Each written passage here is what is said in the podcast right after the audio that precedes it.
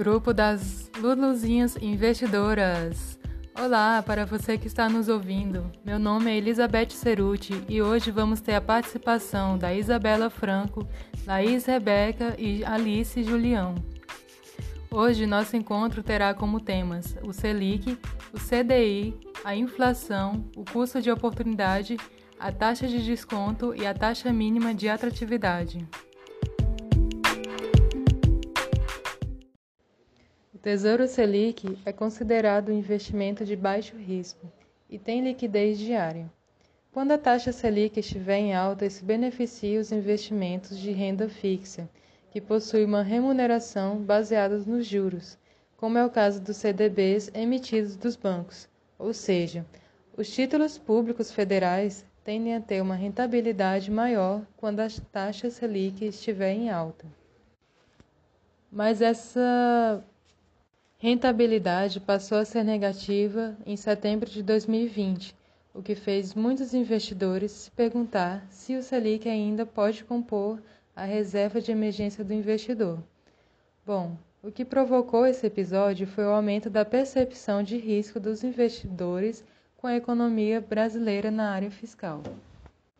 Por exemplo, o título do Tesouro Selic, ele paga 100% da Selic mais um deságio que o governo aplica de 0,02% ao ano. Isso era no início do ano, ou seja, se a taxa Selic está a R$ 1,90, você recebe R$ 1,92. Mas, com o problema fiscal e a incerteza da solução por parte do governo para que suas contas fiquem positivas, o mercado começou a pedir prêmios, porque as dívidas estão crescendo muito nesse tempo de pandemia e pode ficar impagável. Essa taxa exigida dos investidores passou a ser 0,04%, 0,10%, 0,20% e chegou até a ser 0,37%. Então, quem compra hoje um título Selic corre um risco maior e então o valor do papel cai. Agora, vale a pena investir no Selic se você estiver com poucos recursos mas quem tiver com mais dinheiro para investir é bom optar por outras opções mais vantajosas, como o CDB, que remunera 100% do CDI.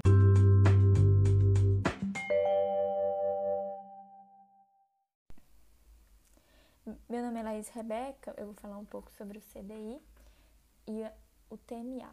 É, CDI é da a sigla CDI significa Certificado de Depósito Interbancário no caso, é a taxa no qual os bancos pagam quando eles fazem empréstimo entre si, para que eles não fiquem no final do dia com saldo negativo, eles fazem empréstimo entre si e, e a taxa que eles pagam é chamada de CDI.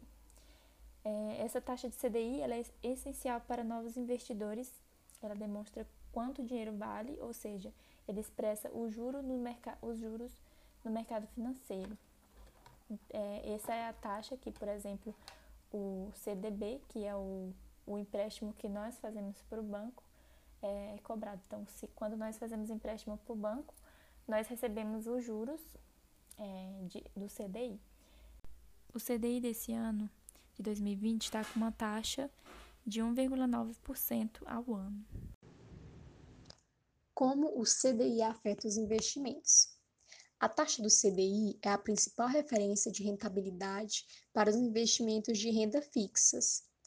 Muitos são atrelados a esse indicador e outros também os utilizam como a meta de desempenho. Há inclusive aqueles de outras categorias que fazem isso. É o caso de alguns fundos multimercados. O que acontece, portanto, quando a taxa do CDI cai? De modo geral, as aplicações atreladas ao indicador acabam rendendo menos. O contrário acontece se a taxa do CDI sobe em determinado período. E o mesmo no caso dos investimentos não atrelados diretamente ao CDI. A variação da taxa também pode ocasionar efeitos indiretos. Rendimento histórico do CDI. Nos últimos anos, com a queda dos juros básicos da economia brasileira ao menor patamar da história, a taxa do CDI também diminuiu. Muita gente ainda tem uma lembrança vivida dos tempos em que as aplicações de renda fixa rendiam 1% ao mês, sem muito esforço. Esse cenário mudou. Ao longo de 2019, por exemplo, a taxa do CDI ficou abaixo de 0,60% em todos os meses do ano. Em alguns, não chegou nem a 0,40%.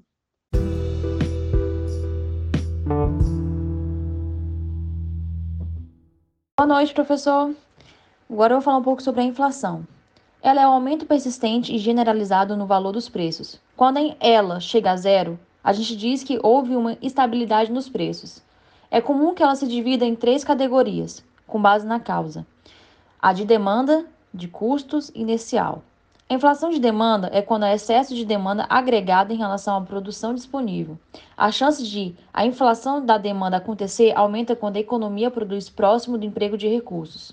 A inflação de custos é associada à inflação de oferta. O nível da demanda permanece e os custos aumentam. A inflação inicial é aquela que resulta do impacto psicológico de tendências inflacionárias em períodos anteriores.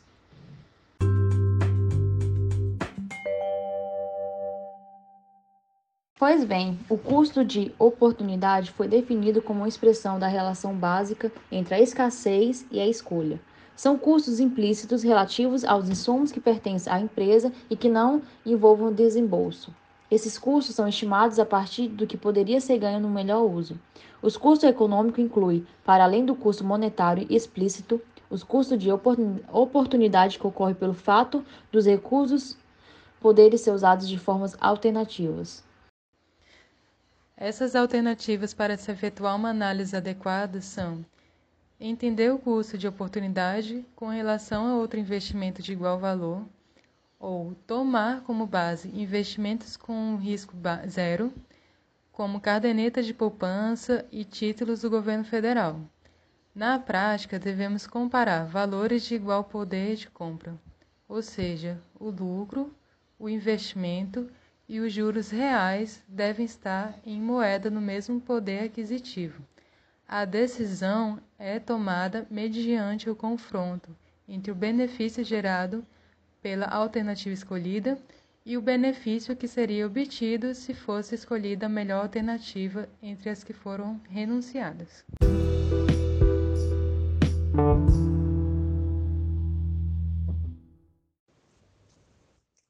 Que é a taxa de desconto? A taxa de desconto é o cálculo aplicado sobre um valor futuro para determinar sua equivalência no presente. Esse método é usado para análise de retornos de investimento. Essa ponderação é necessária porque, em finanças, dois valores só são comparáveis se forem considerados em um mesmo período de tempo.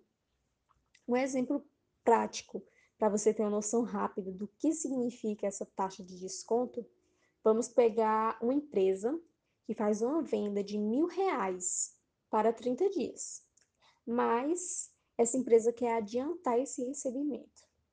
Então, ao procurar uma instituição financeira para fazer essa antecipação do recebível, ela vai informar que, sim, ela pode fazer esse adiantamento, mas que precisará trazer aquele valor que seria pago daqui a um mês para o valor atual, o que daria em torno de uns 900 reais. Então, essa taxa ela é bem fácil para ser calculada e ela pode ser calculada de formas diferentes, por não se tratar de uma ciência exata. Uma das formas mais conhecidas é o WACC, que a taxa indica o nível de atratividade mínima do investimento, ou seja, ele é o retorno que você esperaria ter em outros investimentos mais seguros que o atual.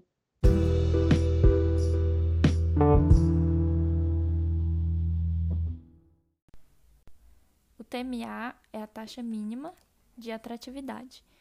É, é, o mínimo que o investidor ou empresa deseja ganhar ao fazer o investimento.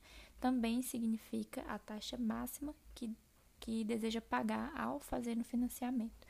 Ou seja, é aquela taxa que o investidor precisa saber se realmente compensa fazer aquele investimento ou não.